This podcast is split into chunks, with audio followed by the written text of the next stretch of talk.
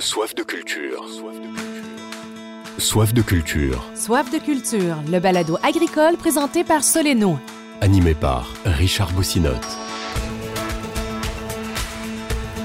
Carl Boivin, agronome et chercheur à l'Institut de recherche et de développement en agro-environnement à l'IRDA de Québec. Au cours de ses 15 années passées au sein de l'IRDA, Carl Boivin a travaillé sur plus de 35 projets de recherche, principalement dans la production maraîchère et la production fruitière, et avec comme sujet principal la gestion optimale de l'eau donc, c'est au total 23 projets. On va en savoir plus, on va en découvrir plus dans les prochaines minutes avec mon invité, Carl Boivin, à votre balado agricole Soleno, soif de culture.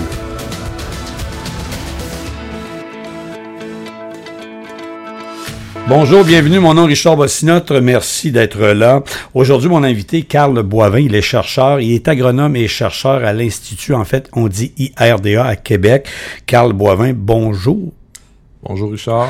Juste pour euh, spécifier aux gens, on se connaît quand même depuis quelques années, alors ça va peut-être être plus le tu que le vous, là, parce qu'on était plus on, mal à l'aise un petit peu au début, on s'en est parlé tantôt. oui, je préfère le tu, Richard. Je préfère le tu, bon, bien. bien. Quand, là, je vais commencer d'abord. Euh, Carl Boivin est agronome et possède une maîtrise en biologie végétale de l'Université Laval, puis il est à l'emploi de l'IRDA depuis 2002, d'abord comme étudiant, puis professionnel de recherche depuis 2007 comme chercheur quand on a fait le cours d'agronome, on a-tu dit on va se spécialiser dans la recherche ou c'est arrivé? Comment c'est arrivé?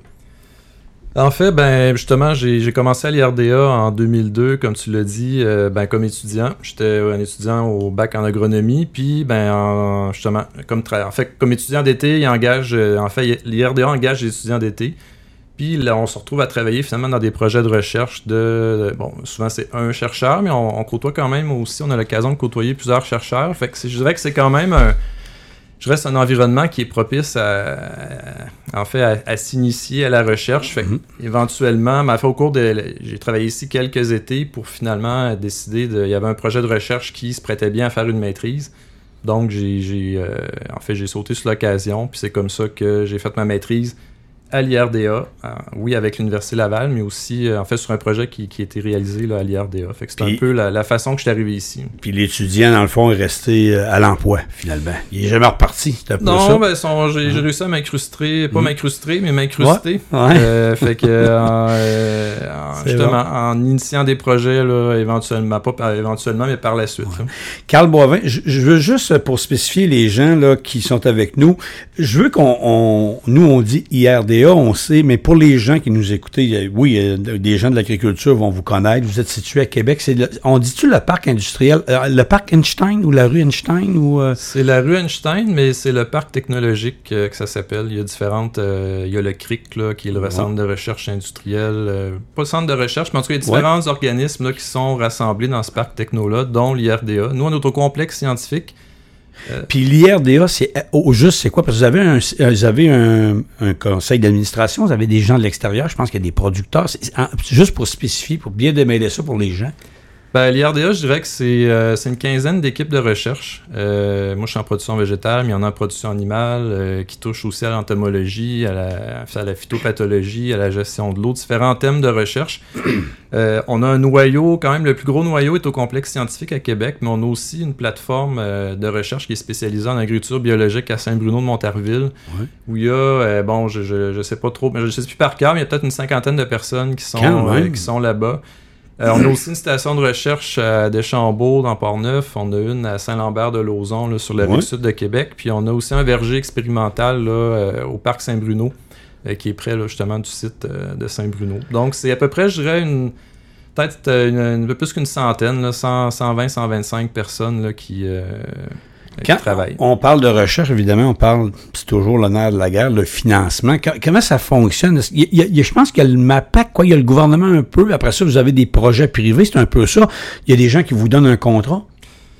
En fait, l'IRDA, à l'origine, c'était euh, en fait c'était euh, c'était au MAPAC. C'était, le, je dirais, la branche recherche là, euh, du, du, ministère. Donc, à une certaine époque, fin années 90, le, le, MAPAC a privatisé en fait, a créé différentes corporations, euh, dont l'IRDA, mais il y a d'autres euh, comme le CRAC, euh, je pense qu'il y en a une dizaine ou une quinzaine, là, je les connais pas par cœur, mais fait que ça a permis, en fait, ben, c'est là que l'IRDA a été créé. Donc, cette année, d'ailleurs, on fête notre, notre, 25e, euh, notre 25e anniversaire, mais on fait de la recherche appliquée. Fait que la recherche appliquée, c'est en agro-environnement, fait qu'on est vraiment axé sur les, les problématiques actuelles, je dirais, ou qui sont rapidement déployables sur le terrain. Donc, comment on finance tout ça? Ben, il y a un financement de base qui vient du ministère de l'Agriculture, du MAPAC, mais aussi des, des programmes euh, du ministère de l'Agriculture, mais d'autres aussi qui, justement, visent à, à régler certaines problématiques qui sont... Ça euh, peut être de l'environnement, exemple, qui donnerait de l'argent pour un projet euh, spécifique, oui. Euh, ben souvent, c'est, c'est euh, mettons, il y a un appel de projet qui dit Ouais. bon, ben on veut régler euh, telle situation euh, avec un insecte ou telle situation d'approvisionnement en eau. Donc, il y a l'IRDA qui peut, qui monte un projet, qui soumet un projet, mais il peut y avoir aussi d'autres personnes à l'Université Laval ou dans d'autres corporations qui peuvent être appelées, en fait, à déposer des projets là-dessus. Souvent, c'est en collaboration avec le privé. Fait que, euh, il y a différents modèles qui existent, mais ça s'appuie principalement sur, en fait, d'obtenir des subventions de recherche qui visent à régler certains problèmes. euh. Quand, quand on parle de recherche, souvent, on va penser que c'est comme.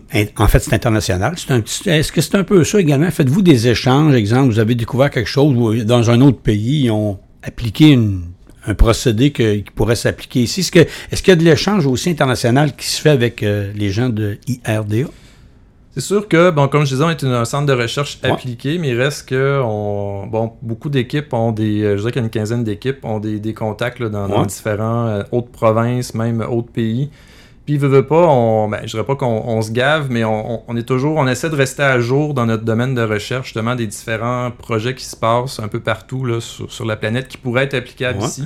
Donc, c'est des, des- justement, c'est de voir qu'est-ce qui se passe, comment on pourrait adapter ça aux conditions du Québec, parce que des fois, les conditions sont pas tout à fait comme, euh, comme ici. Mais- Avant de revenir au projet, je vois, euh, je- ce que je lisais, là, IRDA, on dit parmi les secteurs d'activité, sujets ou projets de recherche, on compte production animale, fruitière, maraîchère, puis grande culture.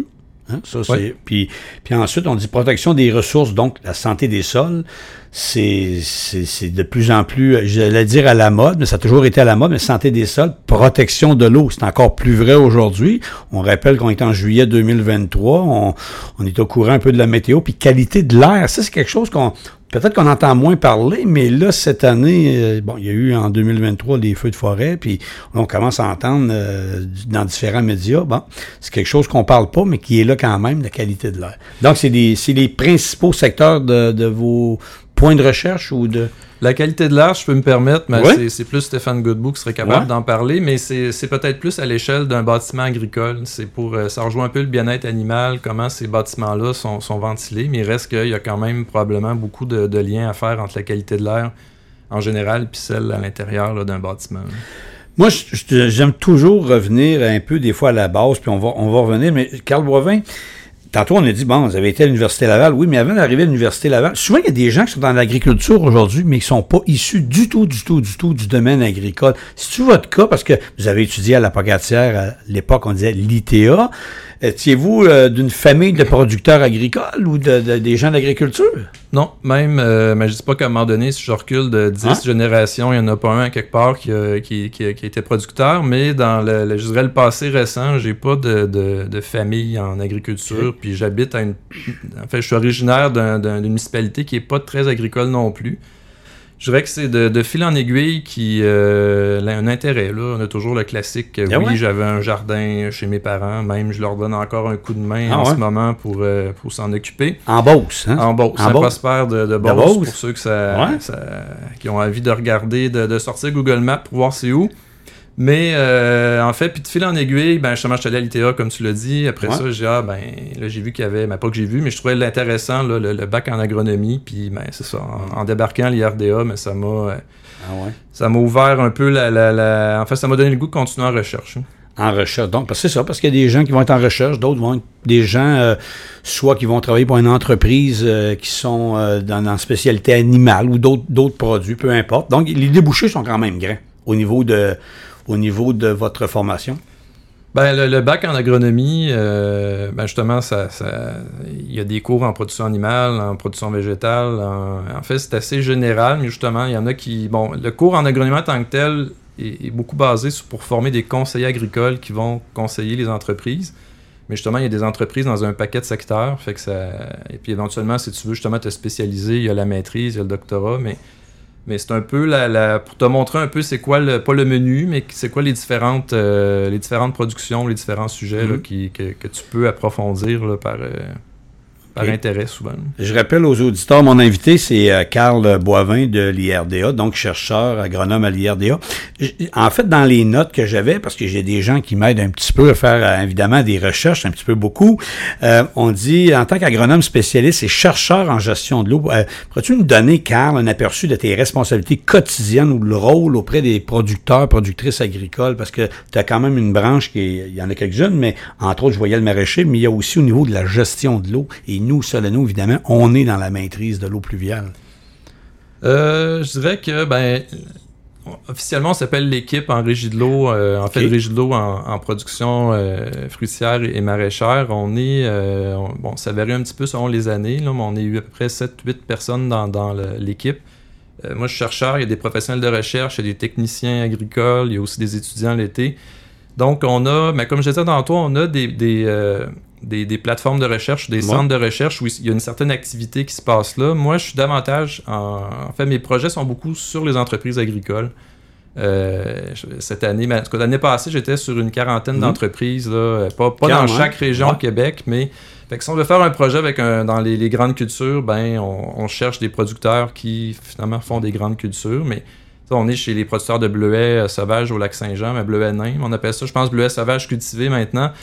Euh, les pommes de terre, euh, les plantes fourragères, euh, les fraises, les- le maraîchage et les légumes, mais toujours avec une thématique qui porte sur la gestion de l'eau.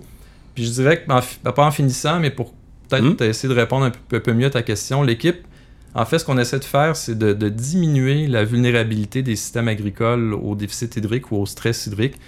L'irrigation, bon, souvent on pense à l'irrigation, c'est une méthode qui, qui, qui, qui- qui est très efficace pour diminuer cette vulnérabilité-là, mais il y a un, il y a un paquet d'autres facteurs, en fait, qui, auxquels il faut s'intéresser, comme l'approvisionnement en eau. euh, Est-ce que les systèmes culturaux qu'on, Mm. tels qu'on les connaît pourraient être améliorés pour faire un meilleur usage de, Les de- façons de faire les façons de faire? c'est, ouais. oui, quand c'est une question d'irrigation, c'est d'améliorer la gestion de l'irrigation, mais c'est de voir en fait comment, comment cette eau-là qui provient de la pluie ou qui provient d'irrigation, en fait, se, se- se, euh, s'intègre au système culturel. Puis comment on pourrait améliorer l'efficacité. Là.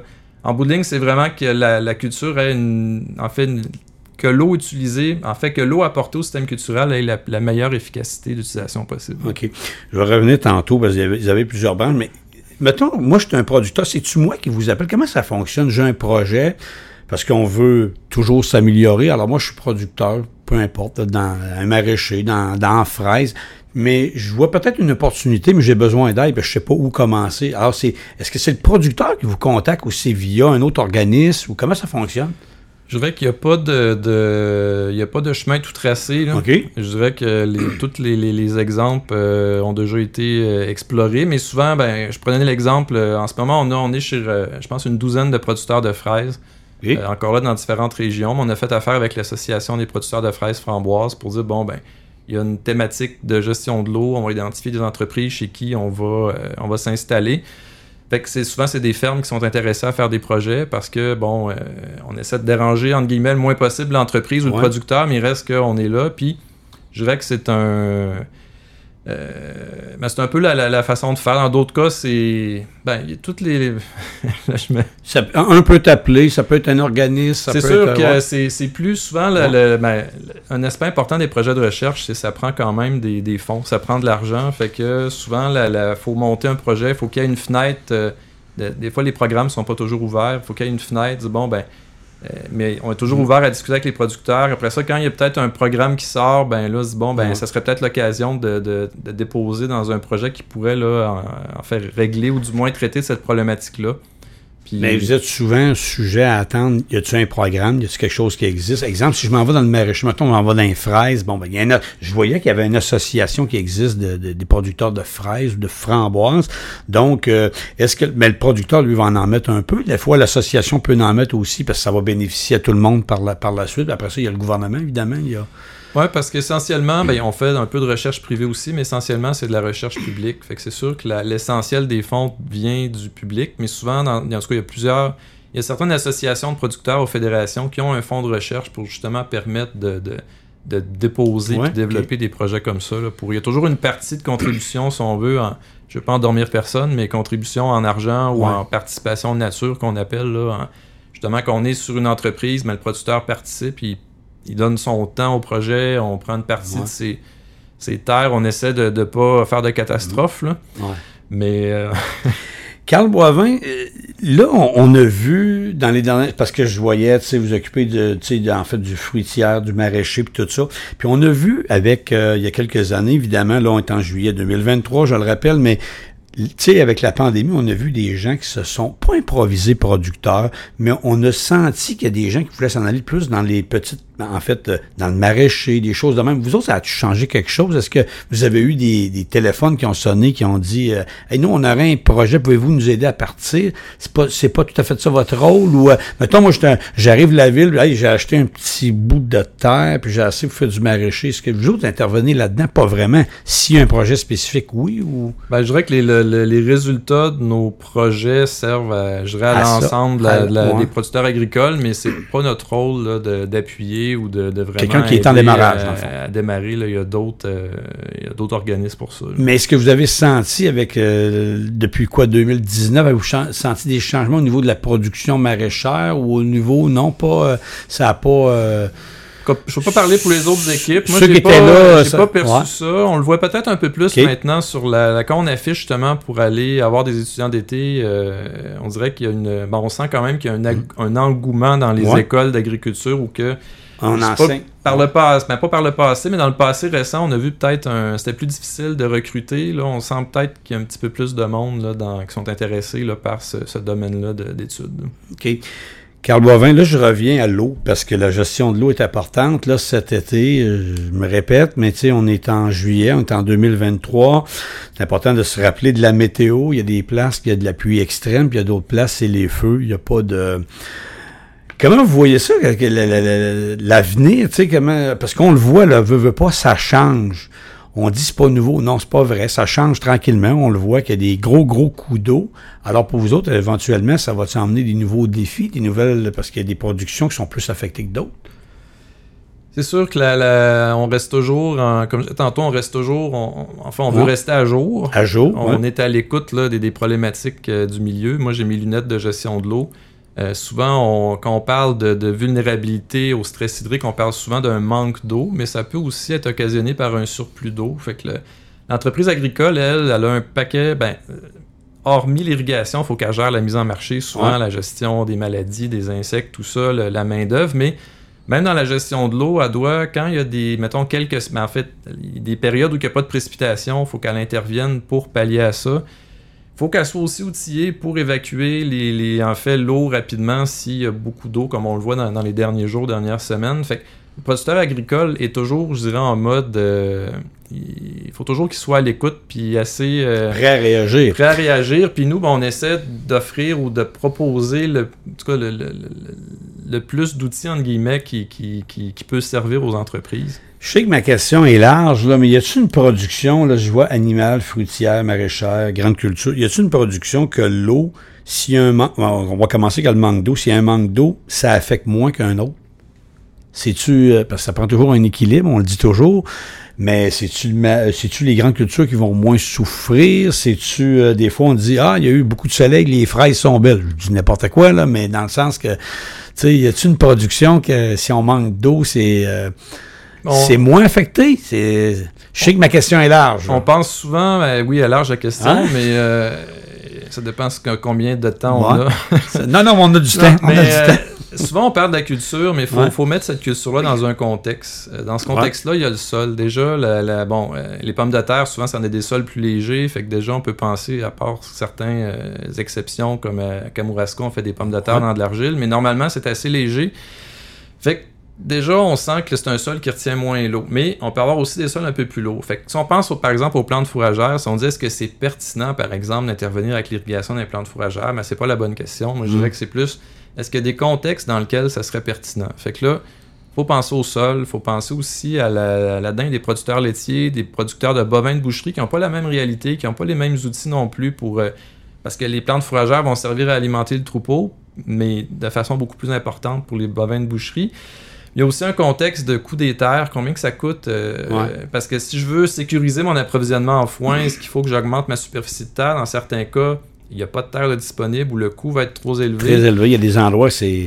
Puis c'est, on l'a vu dans, dans- il y a quelques années dans le Bas-Saint-Laurent, oui, ça, tu sais, quand on manque de, de foin, on peut en acheter, mais si tout le monde en manque, même, ça devient compliqué. Fait que, je reviens avec ma question, est-ce que c'est pertinent d'irriguer plantes fourragères? Je peux pas répondre à ça, mais il y a certainement, on a des projets là-dessus Ouais. d'ailleurs, mais il y a certainement des contextes où cette pertinence-là pourrait s'exprimer. Euh, parce qu'en bout de ligne, il y a un volet économique, mais puis après ça, ben... Dans le fond, c'est un équilibre qui est important. Ça prend de l'eau, puis on dit ça en prend pas trop quand c'est le temps, mais ça en prend quand c'est quand, c'est le bon temps. C'est un peu, c'est pas facile. Mais ça, on contrôle rien de ça, là, on s'entend. Non, puis il y a des cultures plus. euh, ben, je dirais, si on pense à la fraise, qu'on appelle la fraise à journeutre, souvent, ben, en fait, principalement, elle est produite sur un sol qui est buté, recouvert de paille de plastique. Fait que souvent, c'est. Bon, c'est c'est une culture qui est un peu plus dépendante à l'irrigation, je dirais, parce que, euh, bon, c'est plus intensif. En même temps, la valeur par unité de surface des fraises, un hectare de fraises génère beaucoup plus de revenus qu'un hectare de plantes fourragères. Mm. Pas que la fraise est plus importante, mais c'est peut-être plus facile de justifier économiquement là, les, les investissements que l'irrigation Ouais. né- en fait Que nécessite. ça demandait, parce que. Puis en même temps, de, euh, c'est pas rare d'avoir un producteur qui a euh, bon, plusieurs centaines d'acres de plantes fourragères, alors que les fraises, c'est pas euh, c'est plus réduit. Fait que Ouais. le volume d'eau. C'est- moins un volume aussi des fraises que, que, que, tu sais, c'est un moins grand volume de production que. Fait que c'est plus facile de, de trouver l'approvisionnement ou d'avoir un impact qui est moins important là, sur le, le- le milieu quand on prélève de l'eau pour irriguer ces cultures-là. là. Fait que c'est. Mais mettons qu'on parlerait d'un projet précis, parce que ça fait quand même quoi, une quinzaine d'années, plus avec euh, l'IRDA. Euh, mettons un projet, si je, je vois dans le maraîcher, là, un projet que vous êtes content que vous avez réalisé ou que ça a aidé euh, à la production en général? Je parle pas juste du producteur, mais en, général.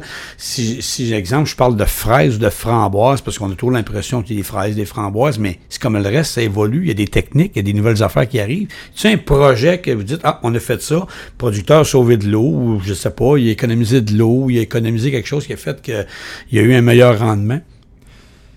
C'est dur de mettre le doigt sur un, projet. euh, puis ça va faire ça va paraître un peu bizarre. Ben, je, je vais faire- je vais prendre un petit Ouais. détour. Mais quand on dit si on irrigue, souvent si on fait une- si on améliore la gestion de l'eau, ça veut pas nécessairement dire qu'on va prendre moins d'eau. Même souvent, ça va prendre plus d'eau.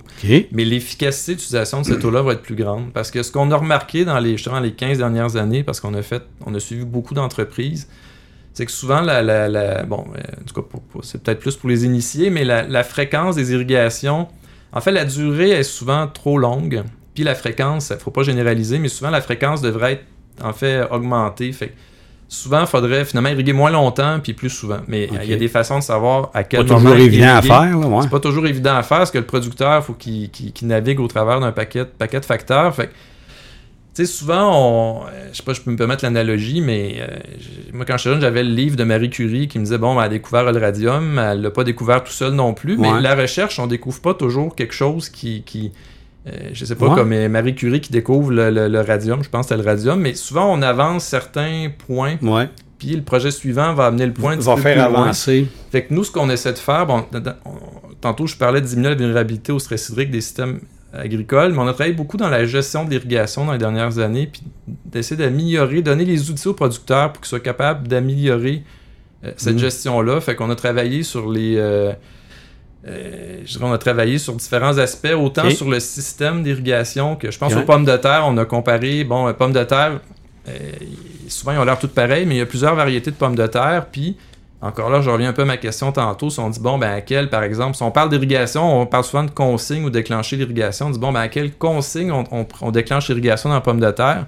Bon, je parlais du sol tantôt, il faut s'intéresser Ouais. au sol qui est peut-être un petit peu plus homogène dans le cas de la pomme de terre, mais déjà les variétés vont faire que le besoin en eau va être différent. Fait que dans différents essais, on comparait des variétés pour voir, bon, ben, si je la, je la maintiens dans un confort hydrique, est-ce qu'elle va me, finalement elle va avoir un- Mhm. des rendements qui sont, euh, qui sont meilleurs ou elle peut tolérer un certain stress hydrique ou une contrainte de prélèvement en eau si on veut? Fait que ces façons-là ou ces, ces projets-là, en fait, euh, je réponds pas à ta question, j'en ai, j'ai pas de projets qui sont. Non, mais. Mais souvent, on essaie de, de, de, de- de justement de, faire des projets qui. euh, En fait, on fait avancer à, à chaque Ah fois ouais. un peu là, la, la- Jusqu'à quel point, parce que je sais, vous êtes des gens de terrain, vous allez sur le terrain, parce que souvent les producteurs vont avoir des très bonnes en fait des très bonnes solutions. C'est juste de les mettre en application.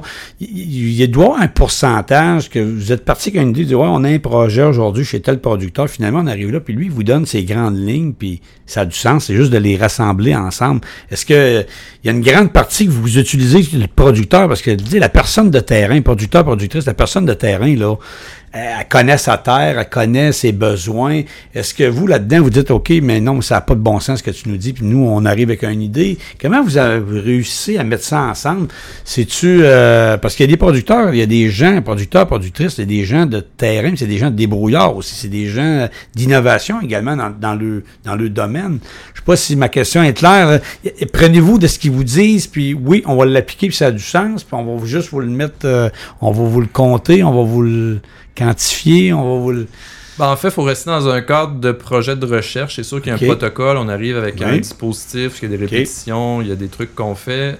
Euh, une des raisons pour qu'on fait ça chez les producteurs, c'est pour avoir le feedback du producteur aussi, pour savoir c'est beau de faire des essais, mais il faudrait que ces essais-là soient. Euh, il faudrait qu'un producteur se dise ben ça n'a pas de bon sens, je ferai jamais ça. Ou ben finalement, mais souvent, c'est, je dirais que c'est un win-win parce qu'on on espère apporter quelque chose à l'entreprise. En même temps, si ça se passe bien ce projet-là, ben, ce producteur-là va devenir un peu un ambassadeur vis-à-vis les autres producteurs pour mhm. faire la promotion un peu des résultats de ce projet-là. Mais je pourrais ben, peut-être pas une anecdote, mais des fois, on a, bon, qu'on parle d'irrigation, on va, c'est déjà arrivé, on a comparé bon, des consignes d'irrigation, des, des différents seuils d'intervention avant de déclencher l'irrigation, puis on a un traitement qu'on appelle producteur. Fait que là, on dit, bon, ben, ce traitement-là, c'est le producteur qui va irriguer là, il nous regarde aller finalement, puis souvent, ben, le traitement producteur finit un peu comme notre traitement. Pas que notre traitement est meilleur, mais là, tout d'un coup, il, en fait, il y a un certain. Euh, ça le fait un peu, ça, ça le remet un peu en question dans, sa façon d'intervenir. Puis en même temps, ben, souvent, il y a un paquet de facteurs, ben, pas un paquet, mais il y a certains facteurs, des fois, qu'on oublie dans euh, passer beau de bon, ben, justement, cette gestion-là de l'eau, cette gestion-là, peu importe de, de, de, de mm-hmm. facteurs qu'on regarde, le producteur, lui, doit intégrer ça au travers de la, gestion phytosanitaire, de la, gestion des employés. Il faut qu'il, des fois, qu'on parle la. En tout cas, il y a différents mhm. facteurs qui font que la, je trouve que de réaliser des projets en contexte réel de production, ben ça, ça nous permet de, de, je dirais déjà en partant de, s'assurer que le, ben, en tout cas, de, challenger un peu le projet sur sa, sur sa, ça cherche le mot, là, mais, sur la. Mais quand vous arrivez, les producteurs, dans le fond, vous avez une belle réception de, des gens parce que en réalité, si vous arrivez à une place parce qu'ils ont un besoin ou vous êtes, euh, vous avez expliqué comme il faut avant votre projet de recherche, là. Mais c'est sûr qu'on cogne pas à la porte et on dit bon, on s'est installé dans ton champ 2 à côté de ça arrive-tu? Non, ça arrive pas. c'est ça, hein, c'est ça. à moins qu'on se soit trompé parce que des fois les terres sont grandes puis on s'installe pas à bonne place. Mais un a vendu à l'autre, on ne sait pas, puis finalement, c'est ça. C'est déjà arrivé ah aussi en cours de projet. OK. Mais généralement, euh, justement, ben là, au fil des années, on s'est construit, je dirais, une banque d'entreprises où on connaît un peu les. les euh, puis aussi, entre tes équipes de recherche, on, pas qu'on s'échange, mais ah il y, a, souvent, il y a plus qu'une équipe sur une même entreprise. Euh, parce que c'est souvent un peu les. les, bon, on est chez beaucoup d'entreprises, mais souvent, quand il y a quand même un contexte. parce qu'un projet de recherche, justement, ça demande de la Comment je vais ça, Il faut une certaine. Il y a un certain euh, protocole ou il y a un certain. un décorum, une, documentation aussi à avoir. il y a des. Ça, cause certains problèmes aux producteurs quand même de nous accueillir. Fait que, mais, je veux dire, on, on, rentre pas de force chez une entreprise. Puis généralement, c'est assez, je dirais, euh, facile de. Parce que je finirai en disant que le, producteur chez qui on est, oui, c'est de la recherche publique, mais si on fait un projet qui dure deux, trois années, ben lui, il est comme un je dirais, il est un spectateur privilégié de ce qu'on fait. Puis lui, ben oui, c'est public, mais il peut déjà se. Ah pour lui, il y a un avantage par rapport aux autres qui. Euh, Exactement, parce qu'il va l'avoir vécu. Je rappelle mon invité qui est Carl Boivin, qui est agronome, qui est chercheur à l'Institut de recherche, en fait, euh, IRDA à Québec. Vous écoutez le balado agricole Soleno. Carl Boivin, on est de retour au balado agricole Soleno. Puis je veux qu'on parle de l'eau. Là, l'eau, euh, de plus en plus, c'est important. Euh, il y a des grands défis qui s'en viennent. Il y a des gens qui vont devoir en emmagasiner. Il y en a d'autres. Tantôt, on a effleuré un petit peu. On dit, euh, il y en a qui ont peut-être un peu trop d'eau. Faut la gérer autrement. Mais en 2023, en 2024, là, c'est on a tous peur de manquer d'eau. Je pense qu'il y a beaucoup de producteurs également qui ont des besoins. Comment, comment on va gérer ça? Là? On a-tu déjà commencé à préparer des projets de recherche? On a-tu des idées? Pas simples, facile à dire, mais pas, facile à faire. C'est quoi les grands défis? La peur de manquer d'eau? Parce qu'il y a plusieurs cultures, vous allez me dire. Il y a, il y a, il y a, du, il y a des grandes cultures, il y a du maraîcher, il y a de l'animal. Ça prend de l'eau. Je pense à des producteurs qui ont peut-être 200, 300, 400 vaches. Ils ont besoin d'eau. C'est. Puis on voit des sécheresses, des fois, qui sont de plus en plus longues. Pas évident. C'est pas évident, puis c'est un, je dirais que c'est un, une problématique qui, qui s'attaque entre guillemets via différents. Euh, en fait, il y a différents axes d'attaque. Euh, Franchement, il y a l'approvisionnement, il y a la, la, gestion de cette eau-là. Même dans un contexte qui n'est pas irrigué, il y a quand même des. des euh, en fait. Euh, là, pas simple. Pas. Hein? Non, mais c'est pas. Non, mais c'est. Non, non, mais je comprends parce que le défi, c'est l'eau. C'est l'eau. Euh, moi, je, je, je, vois des gens, je manque d'eau. D'autres, ils ont dit, on aimerait ça peut-être la récupérer, parce que finalement, euh, j'en ai un surplus. Comment, comment je peux, tu sais, je peux-tu la magasiner, je peux-tu en garder, je peux-tu, qu'est-ce que je peux faire avec, dans le fond. Euh, c'est, euh, je sais que la question est large, mais le défi de l'eau est extrêmement important pour les prochaines ben, moi, années. Moi, je dirais que peut-être ce que j'essaie de proposer aux, aux producteurs, ou ma aux producteurs, ouais. oui, mais c'est peut-être d'y aller, c'est d'essayer de, d'évaluer la, la, quelle vulnérabilité sont exposés, là, leur vulnérabilité au déficit, au stress hydrique. Ça, c'est de faire vraiment le tour de tous les usages de l'eau qu'il y a sur une ferme. Parce qu'on pense, oui, à l'irrigation, mais il y a aussi la, la pulvérisation des pesticides. Ouais. Il, y, il, y, en a qui hébergent beaucoup de main-d'œuvre. Si on pense aux productions fruitières, surtout mmh. aux fraises. Euh, il y a aussi la, la, le lavage des légumes qui peut prendre de l'eau. Euh, il y a aussi, bon, il y a différents On usages. On n'a pas idée, mais ça consomme beaucoup, là. Ben, ça, ça, peut consommer beaucoup. Puis, il y a différentes aussi exigences de qualité dans tout ça. Fait que ça, oui, des fois, le volume y est, mais des fois, la qualité répond pas aux exigences que l'usage en question, euh, en fait, exige. Fait que, déjà, il faut faire le tour de tous les usages, puis il faut essayer d'y aller le plus quantitativement possible. Ça, c'est difficile. Puis voir c'est quoi mes besoins. Bon, pesticides, ça, le lavage des légumes, ça s'évalue ouais. bien. Souvent, quand on dit, bon, en contexte, est-ce qu'il faudrait que j'irrigue? Parce que les producteurs qui irriguent, est-ce qu'ils peuvent améliorer leur gestion de l'eau? Probablement. Il y a des producteurs qui irriguent pas, qui se posent la question, est-ce que je devrais investir pour irriguer? Dans certains cas, c'est évident, mais dans d'autres, ça ne l'est pas. Puis de, des fois, on peut... Moi, je dirais ça, ça, ça c'est pour ça que je parlais de quantitatif tantôt, ouais. parce qu'il faut essayer d'appuyer ça sur des, des, des, des, des oh, aspects, ouais. d'essayer de le mesurer le plus quantitativement possible, mais encore là, c'est difficile. Parce que c'est facile de, de se laisser emporter par les émotions. Ouais, je suis pas producteur, mais ça, ça souvent, je, des fois, quand on intervient avec l'irrigation, des fois, c'est pour calmer le stress du producteur avant de calmer le stress hydrique de la plante. Mais euh... mmh.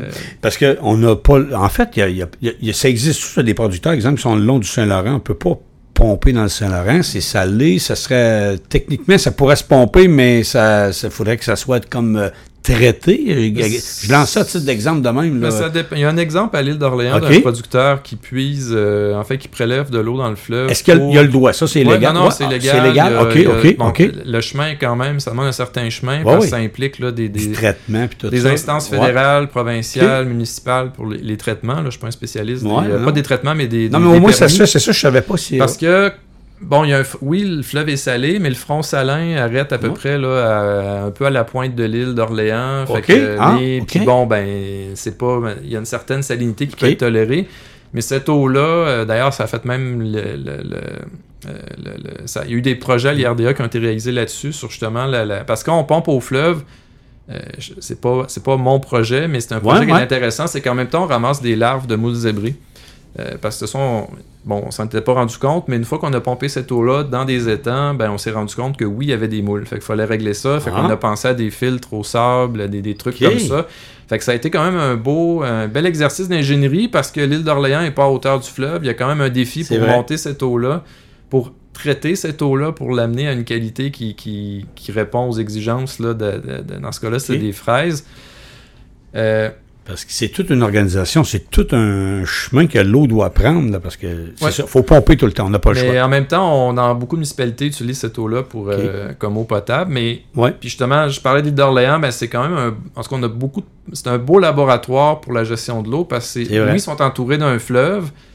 Il faut, je dirais que ça demande un... Mm. C'est pas toutes les entreprises qui peuvent pomper au fleuve, mais il reste que la, la... puis justement les producteurs à l'île il n'y a pas beaucoup de cours d'eau. Fait que ça fait longtemps, en fait, qu'ils sont confrontés à des problèmes d'approvisionnement parce qu'ils l'essentiel de la source d'eau, c'est des étangs creusés. Puis pour l'IRDA, il y a plusieurs cultures quand même. Fait que pour vous autres, c'est un, c'est un beau terrain de jeu, façon de parler. Ouais, Tu c'est c'est proche, euh, à la c'est proximité de la ville de Québec. scientifique, fait que ça... Mais je reviens tantôt, si on dit on a le droit de pomper, parce qu'on le sait que c'est un, va être un problème. C'est déjà un problème, puis pour plusieurs, il y en a qui sont, tu ils qu'est-ce que je vais faire? Est-ce qu'on a le droit aussi de prendre, nous, un producteur qui est long d'une rivière, est-ce qu'il a le droit de la même affaire? C'est-tu réglementé différemment? Il y a, il y a quel... Je, je suis pas un spécialiste en réglementation, on veut Mm, pas, on peut pas mais- en faire abstraction, mais il y a différentes Ouais. euh, réglementations qui existent au Québec. Si tu es dans le bassin des Grands Lacs? Euh, si tu es hors bassin des Grands Lacs, c'est quoi ton, ton c'est quoi ton besoin en eau? Tantôt, on parlait justement Ouais. comment évaluer ces, ces- ces- ces besoins-là. Ben, justement, l'entreprise qui. Je dirais que la première, quelqu'un qui rigue pas, puis même qui rigue, la première chose à faire, c'est de vérifier avec son conseiller c'est quoi la réglementation en vigueur où je suis. Est-ce que ça me prend un permis? Parce que si tu t'installes pour irriguer, puis après ça, finalement, tu n'avais pas le droit de prélever cette eau-là, ben là, ça peut devenir quand même assez lourd financièrement pour supporter un système d'irrigation finalement que tu ne pourras pas rentabiliser parce que tu n'as pas le droit de prélever ou pas autant que tu aurais, pensé. Parce que il n'y a pas juste le, le domaine agricole qui puise dans les cours d'eau, il y a le municipal, il y a l'industriel même parfois, puis même le récréatif, là, il ne puise pas, mais il sert de, de- il sert de cette eau-là. là. Boivin, je, termine avec la petite partie eau. Si euh, on, dit on aurait un top 3 à faire dans les prochaines années, le, la, la partie la plus importante pour un producteur, c'est-tu la gestion de l'eau, garder son eau, avoir de l'eau? Tiens, on va dire tout simplement ça de même. Avoir de l'eau, c'est ça qui est prioritaire. Ça va me dire ça dépend de la production, ça dépend, mais de l'eau, l'eau, on n'a pas le choix parce qu'on entend beaucoup de choses. hein, on voit beaucoup d'affaires. Là, on le sent que ça change. Il y a des longues périodes de sécheresse où il y a des accumulations d'eau qu'on n'avait pas vues avant, des grosses précipitations. Peux-tu dire que c'est un des euh, principaux, euh, en fait, sujets ou euh, qui principal défi de la production agricole? C'est quand même vital. C'est quand sûr, même. je suis biaisé parce que je suis en régie de l'eau. Ouais. Non, non, mais quand même, non, mais je- on dit aux la- gens. la- Ouais. souvent, la, la plante, c'est pas un aspirateur. Là. Elle va pas chercher ses éléments nutritifs en aspirant. Elle va les chercher avec de l'eau. Fait s'il n'y a pas d'eau, c'est pas juste un stress hydrique, c'est qu'elle n'est pas capable d'aller chercher ses éléments nutritifs. En même temps, s'il y en a trop, ben là, a besoin, il y a besoin, il faut que ce soit un milieu aéré pour que les Mhm. prélèvements, euh, bon, on fera pas un cours d'agronomie, mais il reste qu'une plante qui est deux pieds dans l'eau, ben, elle n'est pas plus capable de prélever. Fait en fait, il faut donner l'été, c'est court au Québec, Ouais. puis en même temps, les producteurs font, euh, bon, si on pense aux producteurs de fraises, c'est un milieu qui est très compétitif, il faut compétitionner Super avec des producteurs qui, qui viennent, la compétition vient pas nécessairement de l'intérieur du Québec, mais de l'extérieur plutôt. Fait que ces producteurs-là, ils doivent occuper le marché le plus longtemps possible, être efficaces. Donc, ils peuvent pas. Il faut qu'il y ait des systèmes culturaux qui sont efficaces. Puis c'est clair que s'il manque d'eau, s'il y a trop d'eau, en fait, ça prend L'équilibre. l'équilibre, puis c'est l'équilibre dans tout. Fait que c'est. Pour un producteur agricole, c'est tout un, qu'un défi de, de, de, de produire euh, dans un contexte comme ça. Carl Boivin, je veux revenir, euh, temps file, là, il nous reste encore quelques minutes, mais je veux revenir sur un beau projet. En fait, il y en a eu trois euh, en 2022 à l'île d'Orléans.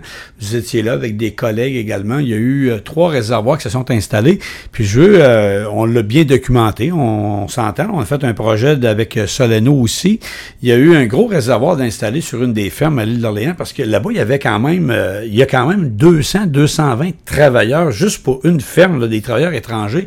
Alors, il y avait un certain problème d'eau, si on veut. On, on a récupéré de l'eau. J'aimerais qu'on explique un peu qu'est-ce qu'on a fait là, parce que c'est quand même important. Tu sais, t'as quand même 220 travailleurs sur une ferme, là, puis il y en a plusieurs à l'île. là. Ben, Justement, quand on parle d'approvisionnement en eau, on peut pas, euh, y a pas, on peut pas inventer des sources d'approvisionnement. Fait qu'un producteur, quand il dit bon ben là j'ai pas de cours d'eau, de toute façon on peut pas alimenter Ouais. nécessairement un bâtiment avec qui héberge la main d'œuvre avec de l'eau qui vient d'un étang, mais là il dit bon ben j'ai juste des étangs, j'ai pas de cours d'eau, j'ai un puits artésien, mais il y a une limite ce C'est puits-là. vrai. Fait que là, on se dit, bon, ben, c'est quoi mes sources? Parce que là, euh, là, ben, justement, on a parlé avec la MRC, il y avait, parce que, bon, ben, l'île d'Orléans, c'est très agricole, fait que la MRC euh, est Ouais. très, je dirais, elle est très, euh, euh, pas impliquée, mais elle est très... euh, Proche, proche elle est du milieu proche, elle agricole. suit ça de proche. ben je ouais. pense que c'est plus de 80% de l'île qui, est en- qui est Effectivement. agricole. Donc, la, la MRC était très intéressée, à- en fait, à ce projet-là qui, qui a commencé un peu euh, il y a, bon, euh, trois ou quatre, en fait, qui- qui- de 3 ou 4 ans. Donc, on s'est dit, bon, ben, est-ce qu'on pourrait récupérer l'eau de pluie? Parce que ça se fait déjà dans des, Hum? euh, en milieu commercial ou des bâtiments là, qui, euh, je dirais, ben, en tout cas, des, des bâtiments Pour plus capter de l'eau, puis tout ça, ouais. Puis en agriculture, on dirait que c'est quelque chose qui était pas, euh, pas qui se fait pas du tout, mais en tout cas qui est pas, euh, euh, qu'on rencontre pas souvent. Fait qu'on s'est dit, bon, ben on va. Il y a eu une occasion, justement, il y a un programme qui, qui, qui, euh, dans lequel on pouvait déposer. On s'est dit, bon, ben on pourrait. Qu'est-ce que ça pourrait impliquer de, de capter de l'eau de pluie puis la valoriser en contexte agricole? Fait qu'on s'est dit, bon, ben il faut la capter, Ouais. ça prend des surfaces. En milieu agricole, il y a beaucoup de surfaces. On parle souvent d'entrepôts là, qui ont de, bonnes vrai. dimensions. Puis jusque-là, ça coûte rien, ces toits sont déjà là. Fait que dans certains cas, on a rajouté des gouttières. Puis là, maintenant, bon, ben, comme on parlait justement d'un bâtiment qui héberge beaucoup de main-d'œuvre, on s'est dit, bon, ben, qui exige une qualité d'eau qui. Hmm? Bon, euh, j'aimerais spécifier que c'était pas pour l'eau potable, c'est pour l'eau. euh, Ce qu'on appelle l'eau grise, l'eau grise, là, mais il reste que la- de bain. la qualité de cette eau-là Ah ouais. doit quand même être en fait Ouais. la qualité eau potable, même si on la boit pas. Donc, on s'est dit bon, ben cette eau-là captée, on pourrait la, stocker dans des réservoirs. Puis c'est Mhm. là que finalement, on, ben c'est c'est je m'en C'est suis là dit, que bon, le projet, C'est là euh, que le projet, euh, c'est euh, en fait c'est ficelé. On s'est Ouais. dit bon ben c'est pour ça qu'on s'est dit Soleno, c'est intéressant de, de parce que justement dans ce cas-ci, c'était un projet pilote. On voulait Ouais. qu'on parlait de recherche appliquée, mais dans ce cas-ci, c'est encore, je dirais, plus appliqué qu'un projet de recherche appliquée parce qu'on veut que, euh, que cette solution-là soit, en fait, pratiquement. C'est parce qu'il. Ouais. C'est en fait, je, je vais reculer de deux cases, mais si, bon, pourquoi cette, on- en milieu agricole, on, on fait pas la, la valorisation de l'eau de pluie, c'est que souvent on dit, bon, un projet pilote, ça va répondre à certains, Ouais. ou diminuer le- certains risques. Fait qu'on s'est dit, bon, combien ça coûte? Que- Qu'est-ce qu'il faut faire pour installer ça? Mhm. C'est quoi les fournisseurs? Euh, Il faut, ce qu'il faut la traiter, cette eau-là? C'est quoi la- la- le volume d'eau que ça prend pour... euh, Fait qu'en fait, le projet veut répondre un peu à tout. Il y a un volet où on regarde la qualité, combien que ça coûte, euh, combien que ça, Mhm. ça pourrait répondre à combien de pourcents du besoin. Puis, en bout de ligne, ben, on dit, bon, ben, producteur, une fois que le projet est terminé, nous, on vend pas... euh, je veux dire, on vend, des- on vend, ben, on vend Une pas... expertise, on vend une part. expertise, Une mais expertise, il, il reste que, bon, ben, une fois que le projet est terminé, si le producteur veut Mhm. Faire du, du- de la valorisation Ouais. de l'eau de pluie, ben, il peut appeler des entreprises, puis ben, il y a un Ouais, compte, ouais. il peut, quelqu'un va répondre, mais justement, c'est pas nous qui vont appeler, mais c'est justement une entreprise comme Soleno ou une autre entreprise. Parce euh, que le projet qu'on parle, c'est un 35 mètres cubes d'eau. Ça a permis, tu sais, puis il y avait quand même, comme on dit, 220 travailleurs environ. Fait que c'est ça, ça a servi à de l'eau grise. Donc, c'est de l'eau, normalement, qu'on aurait puisé du- d'un puits, puis qui aurait servi pour la, la salle de bain, exemple, la toilette. Ben là, c'est de l'eau qu'on a captée, puis qu'on a emmagasiné, puis qui va servir, en fait, qui sert actuellement un peu là, à tout ce qui est le système sanitaire. Oui. Est-ce que parce que c'est, je pense que c'est pas fréquent de capter l'eau. On commence peut-être juste à y penser un peu plus ou à le réaliser qu'il va falloir la capter puis de l'emmagasiner. Parce que ça, c'est un des beaux projets. C'était peut-être pas les premiers que vous aviez fait, mais, mais est-ce qu'on devrait plus en faire des projets comme ça, puis euh, commencer à y réfléchir, de la capter l'eau à partir des bâtiments? Parce que les bâtiments, c'est une belle source d'approvisionnement quand il pleut, là, avec une gouttière, puis tout ça, c'est pas très compliqué à installer ensuite. Là.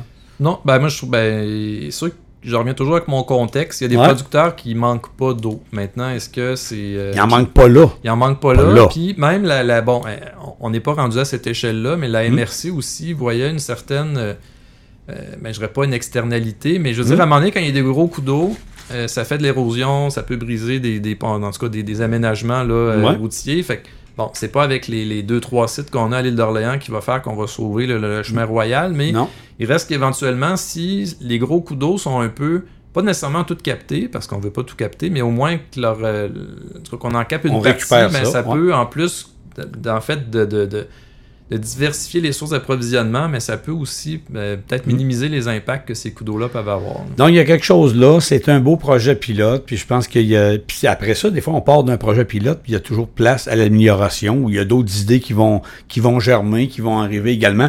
En terminant, Carl Boivin, parce qu'il nous reste quelques minutes là, c'est vrai, mais euh, je veux qu'on parle un peu euh, des sols. On parle souvent des sols. Les sols, on dit les sols sont compactés. Les... C'est-tu un peu votre terrain de jeu? Vous en... Parce que moi, j'entends souvent, ben, euh, on veut faire un projet de drainage, mais est-ce que votre sol est compacté? Puis c'est souvent le problème. Je pense qu'il y a plein de gens qui ont fait presque toute leur carrière à dire, expliquer aux producteurs, les, les terres sont compactées, il faut, faut en prendre soin, il faut lui donner de l'amour, il faut, faut commencer à penser à quelque chose. euh, c'est quelque chose que vous voyez, peut moins peut-être dans le maraîcher, la compaction, mais plus dans, dans, dans les grandes cultures. Ben, tantôt, je parlais de qu'on cherche des moyens à diminuer la vulnérabilité au stress Ouais. hydrique des cultures. Ben, la compaction, euh, c'est, c'est- je dirais que ça fait partie de ça parce que quand le sol est compacté, ben, la culture s'enracine moins bien.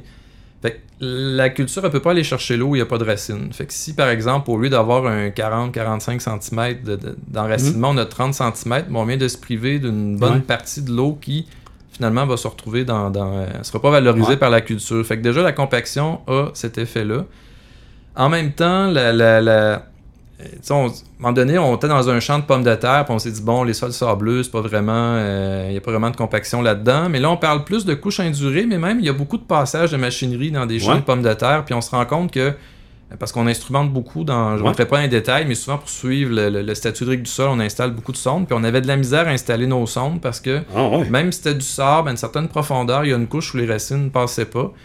Fait que c'est sûr que la compaction, c'est un problème. C'est facile de dire au producteur, faudrait que tu règles ton problème de compaction, mais je comprends que C'est pas simple. c'est pas Et- simple. Il y a un paquet de, de- Mais il y a sûrement des choses qu'on peut faire pour, euh, du moins, diminuer la... la, la, la- la- Parce que c'est un sujet qu'on entend, on le sait, les Ouais. producteurs sont au courant, ils savent, mais à un moment donné, ils ont une obligation de production également. On le disait tantôt, tu peux pas acheter des terres parce que tu n'inventes pas des terres non plus. Tu sais, tu peux pas. Alors, tu t'essaies de. Fait que ça va être un défi, ça aussi, également, là, au niveau. euh, Est-ce que c'est quoi qui peut sauver ça? C'est-tu des robots qui vont rentrer dans le champ au lieu d'un gros, gros tracteur? C'est quoi qui va sauver ça? Parce que ça commence à se parler beaucoup. Il commence à avoir des tracteurs autonomes, on va le dire de même, ou des plus petits tracteurs. C'est sûr que la machinerie, euh, en général, Ouais. n'a pas rapetissé, elle a grossi, Mhm. euh, puis tout ça, mais ça Ouais. écrase le sol. Fait que, puis souvent, on est un peu, justement, la, la saison est courte, on, Ouais. pas un cours en compaction, mais souvent, on va travailler le sol à des moments Mhm. qui sont un petit peu trop humides, mais on peut pas trop attendre. Fait que c'est sûr que ça. ça C'est pas, c'est pas évident. On en parle, mais c'est pas évident non plus pour un c'est producteur. pas ou évident, mais en même temps, la- la- la- on le voit, la compaction, ça diminue. En Mhm. fait, ça augmente l'autonomie en eau d'un système culturel. Puis en même temps, quand il y a des gros coups d'eau, un sol compacté va. Mm. En fait, l'eau va rester peut même rester stagnante à la surface du sol. On l'a vu là dans. euh, Mais c'est un défi. C'est un défi. C'est un défi. C'est un gros défi. Euh, ça va prendre quoi? Ça va, ça va être quoi l'invention? Il y a peut-être quelque chose à... Il y a, il y quelque chose là, ça c'est sûr. sûr que les. Oui, moi je garde. euh, c'est sûr qu'il y a une solution. Euh, puis De façon, revenir avec pas- de plus petits équipements, c'est pas évident. Les ou terres de, sont plus de- grandes. de revenir tous des producteurs agricoles, je Ouais. sais pas. Mais il reste que là, c'est pas toutes les terres non plus qui sont Ouais. compactées. Fait qu'à quelque part, il doit y avoir. Il y a, Mm. il y a certainement de l'espoir. euh, Ok. Carl Boivin, en terminant, là, je sais que c'est pas évident, mais tu sais, après 15 ans de recherche, j'avais fait je sais pas combien de projets, énormément de projets. Il y en a-tu un? Sans. euh, tu sais, c'est pas, pas une question, mais tu sais, ah, ça, là, ça a fait avancer, ça a fait, euh, ça a fait qu'aujourd'hui, gars, euh, les producteurs ont sauvé ça. Ou, euh, il y en a-tu un, parce qu'on veut, veut pas, on a toujours un petit projet chouchou, il y a toujours quelque chose, là. Euh, plus que je m'attends pas qu'on parle de mon réservoir à l'eau, mais d'autres choses en 15 ans là, parce que là ça serait trop, euh, ça serait exagéré, mais je comprends. Mais ce que je veux dire, y a-tu quelque chose des fois, du- des fois c'est c'est pas des grosses affaires, mais qui ont changé complètement une façon de faire ou une production, puis ça, ça va arriver, hein, parce qu'on a tout le temps fait ça de la même façon, puis pendant des années, puis aujourd'hui il arrive quelqu'un qui nous dit tu devrais le faire de même finalement, moi c'est pas bête, mais, mais c'est pas évident le changement non plus là. Je dirais, je vais faire un petit détour, mais Ouais, souvent, ouais. la- la- je parlais tantôt que d'un projet à l'autre, on Ouais. accumule certaines euh, connaissances, puis aussi, on se. je suis pas sorti de l'école, avec- euh, je veux dire, au bac en agronomie, il n'y avait pas beaucoup de cours en gestion de l'eau, fait qu'on était quand même un peu. euh, on, on se forme, de toute façon, on, on est en formation en, en continu, si on veut, mais Continue. Je dirais, on parle souvent qu'on veut être utile aux producteurs. C'était pas un projet de recherche, mais c'était un peu un truc qui, qui résumait un peu en tout cas, plusieurs des résultats de nos projets de recherche. C'est quand on a sorti notre, euh, notre guide de, de gestion là, sur l'irrigation. Ça, je trouvais ça intéressant parce que ça, ça faisait un peu un. un- ça- ça- Un outil, ça donnait un, outil de travail. bon, ben, il y a des rapports ici Ouais, et là, ouais. mais là, on a ramassé comme, la, la- je dirais, la, la crème. Euh, si on veut, si on aime la crème, là, c'est un Ah petit peu moins. ben euh, Peut-être qu'on n'aime pas la crème, mais. Ben, dans le café, c'est bon. en- Dans le café, c'est bon. Là, on a fait un guide avec. En ce moment, on est en train aussi de, de faire un autre outil qui, qui va sortir sous peu, là, mais c'est un outil pour que, aider l'entreprise à calculer son besoin en eau. Ah, OK. Parce que c'est facile de dire, ben facile, tu dis, bon, mais tu prends tant, tant, tant, Ah mais là, bon, là, je parle pas de projet en, en- en particulier, mais c'est des, des- des projets qui sont rendus possibles euh, à cause d'un paquet d'autres projets qu'on a fait avant. Qui sont cumulés ensemble, puis qui, qui Puis je dirais que mon rêve, euh, mon prochain rêve, Ouais. ce serait, encore là, j'ai pas identifié de projet, mais encore, je reviens à diminuer la vulnérabilité des systèmes agricoles au, au stress hydrique. Euh, avec tous les projets qu'on a faits dans Pommes de terre, moi, je reste convaincu qu'on pourrait euh, peut-être repenser un peu la façon qu'on... qu'on, euh, Qu'on qu'on cultive, qu'on le fait. Pas la, la- Enfin, souvent, je vais parler d'un système culturel ou de l'architecture d'un système culturel. Je ne vais pas rentrer dans les détails, mais comment la, bon, la pomme de terre, c'est une culture qui est très mécanisée, les billons, on chose, tout ça. Puis quand on s'intéresse vraiment à la dynamique de l'eau dans ce système-là, quand par exemple il pleut ou quand on irrigue, ça reste un défi parce qu'on l'a essayé, puis jusqu'à présent on n'a pas réussi. Puis je suis pas en train de dire que Ah ouais? je suis- puis on a fait ça avec des producteurs, mais j'aimerais ça arriver à des à- d'améliorer, d'augmenter l'autonomie en eau des systèmes culturels, puis ça. Euh, on a des petits morceaux du, casse-tête, je dirais, qu'on ramasse au fil des projets, mais euh, quand j'aurai réussi ça, je vais pouvoir répondre à ta question. euh. Ça veut dire qu'il va falloir que je revienne. J'aurai pas le choix. Ben, il me reste encore au moins, euh, je dirais, une dizaine d'années. Encore une dizaine d'années. Non, mais dans le fond, mais mais il y a des beaux projets que vous avez réalisés aussi, qu'on en est fiers. On peut-tu en nommer un? On peut-tu, euh, sans nommer la place ou nommer peut-être, euh, c'est-tu dans le maraîcher? C'est-tu dans les, c'est-tu dans les, je sais pas, moi. Ben, on vient de finir un projet Ouais. en ce moment dans la- la- les bleuets, euh, les bleuets nains ou les bleuets Ouais. sauvages cultivés au lac Saint-Jean. C'est un, je trouve, que c'est un secteur qui, qui, euh, qui, qui, en tout cas, qui, comment je dirais ça, qui, c'est un beau terrain de jeu pour l'instant. Euh, on a fait des essais avec la, la- avec l'irrigation, oui, mais avec aussi du, du travail de sol ou des trucs justement pour améliorer la- la- la- la- l'autonomie en eau des systèmes culturels. Puis euh, ça, je dirais que c'est un projet qui, qui- que j'ai trouvé vraiment intéressant.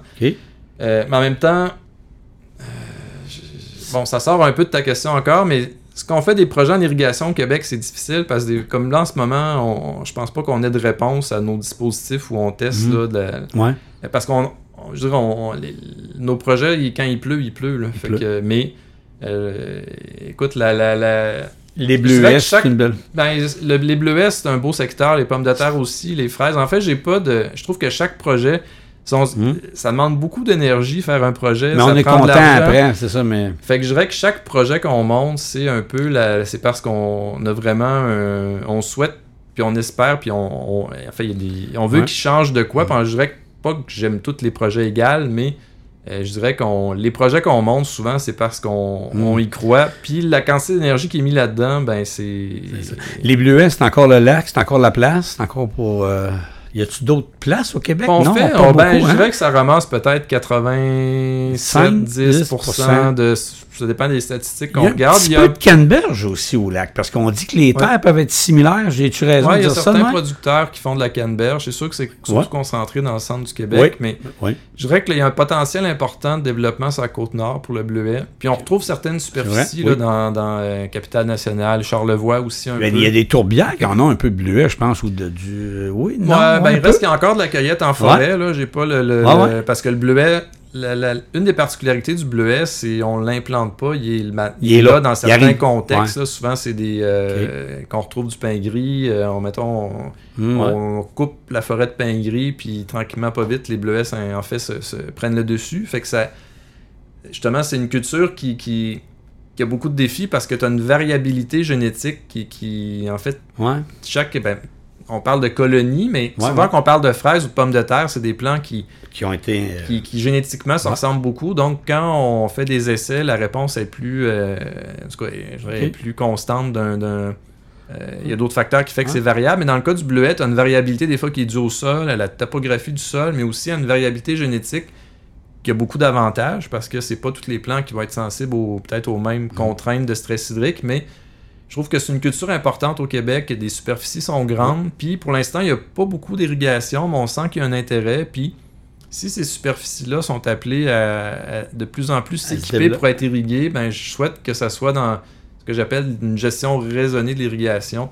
Puis on dirait qu'on a la chance des, des- peut-être des, des accompagner. euh, C'est un peu votre terrain de jeu, l'irrigation. Vous en avez parlé souvent, Carl Boivin, en terminant, mais l'irrigation au Québec, on est-tu bon? On est-tu. Je sais qu'il y a des entreprises qui sont spécialisées là-dedans, qui exportent leur savoir à l'extérieur, puis c'est tant mieux pour nous dire, mais on, est- on est-tu bon? On est-tu vraiment bon? On est dans les meilleurs dans l'irrigation? bon, on n'est Au niveau les- de développement, au niveau recherche, au niveau en général, au niveau. Ben, moi, je suis convaincu que oui. Oui? Euh, Ouais. non, non, mais c'est. On n'est pas la seule équipe. Ouais. euh, Il n'y a pas juste l'IRDA il y a pas juste l'IRDA, il y en a euh, d'autres, qui est en gestion de l'eau. Il y a d'autres équipes. Mais je dirais que c'est encore un secteur qui est peut-être euh, qui est pas qui a pas autant d'intervenants qu'il y en aurait en gestion de la fertilisation ou en gestion des phytosanitaires. Puis je dirais que c'est un défi parce que euh, bon, euh, je dirais les, les- les- le bac en agronomie pour revenir à, Ouais. à la, la formation académique forme de très bons conseillers justement pour la gestion phytosanitaire, la fertilisation, mais il n'y a pas beaucoup de conseillers qui ont été qui sont adéquatement formés en fait pour, pour accompagner les producteurs en gestion de l'eau. C'est pourquoi on fait, oui, de la gestion, pas de la gestion, mais on fait des projets de recherche, on fait des projets pilotes, mais on est très présent aussi dans le transfert. On essaie d'intégrer les conseillers agricoles à nos projets de recherche. On essaie de faire beaucoup de vitrines. On fait, Ouais. on- on- en fait, on essaie de, de- parce que c'est une chose de, de faire des projets, mais il faut que cette information-là se rende jusqu'au producteur. Puis, du moins, on est, je pense qu'on est excellent en recherche. Il je dirais que la partie où il reste probablement, on peut, tout le monde peut s'améliorer, mais le- je dirais que le, le- il faut maintenant que le service conseil euh, sur le terrain réussisse à. En fait, Ouais. Il y a un développement à faire pour le service conseil. Mais j'en ai une dernière, là, parce que c'est la mesure. Puis là, je vois le temps qui avance, c'est comme plus de temps, mais j'en ai une dernière. Parce que Carl Boivin, depuis que vous avez. En fait, vous êtes sorti de l'école, vous avez commencé. Moi, je le vois, en tout cas, sur le terrain, je vois des producteurs, des productrices aujourd'hui de plus en plus euh, formés. Il y en a plusieurs, c'est des agronomes de formation. Vous avez dû le voir aussi. Fait que vous voyez le changement également aussi. Fait que faut que tout le monde s'adapte. Mais vous le voyez sûrement, là, tu sais, que ça l'a changé. Parce que les gens n'ont pas juste fait un. Ils ont vraiment fait une, une formation. Il y a des gens qui, qui vont être dans une production X, euh, je sais pas moi, dans les maraîchers, mais qui ont vraiment. Il y en a qui sont agronomes, il y en a qui sont allés même un peu plus loin, qui ont, ils ont fait des. des vous, vous devez le rencontrer de plus en plus, vous devez le voir, parce qu'il y a eu un changement également aussi. Ouais. On, on s'adresse à des gens de plus en plus, j'allais dire, spécialisés. Oui, puis on voit même des, euh, du monde qui ont des bacs en administration, Ouais. en Ouais, économie. en- Parce qu'il y a une des- gestion, il y a une entreprise. On n'est plus du tout dans les arpents verts. Moi, j'ai pas écouté cette émission-là, je suis trop jeune. Il repasse des rediffusions. Mais c'est disponible sur YouTube. que les, les entreprises euh, agricoles aujourd'hui, C'est des entreprises, c'est des, c'est entreprises. des Souvent, on donne. euh, ben, souvent, je vais pas généraliser, mais souvent, un- le monde regarde un peu le milieu agricole comme, euh, bon, ça. Ouais. Je sais pas, ça a l'air. euh, Folklore, on va dire ça de même. folklorique, mais c'est plus des ça. entreprises qui. Ah ouais. C'est pas juste. Faut, faut qu'ils soient compétitifs, il faut qu'ils soient viables économiquement. Parce Ouais. qu'il y a du monde qui en vive de ça. Puis c'est de plus en plus compétitif aussi. C'est très comme- compétitif. Les, les... Puis justement, les producteurs doivent faire face à un paquet de, de- Ouais. d'aléas, euh, pas Mm, juste météo, mm, mm, mais mm, des problèmes, un paquet de problèmes qui. Mais, mais s'il n'y avait pas de problème, on n'aurait pas. Pas on de serait pas là. On sera pas là. Carl Boivin, c'était un plaisir. Je rappelle à mes auditeurs, Carl Boivin est agronome et chercheur à l'Institut de recherche et de développement en agro-environnement, ce qu'on appelle en fait IRDA ou l'IRDA, tout dépendant comment on veut le prononcer. C'est à Québec, donc c'est un complexe scientifique. Carl Boivin, c'était un plaisir. J'aurais eu d'autres questions, mais on va s'en garder pour une autre fois. Merci, Richard. Fait plaisir. Merci d'avoir été au balado euh, Soif de culture Soleno. Vous écoutez le balado agricole Soleno.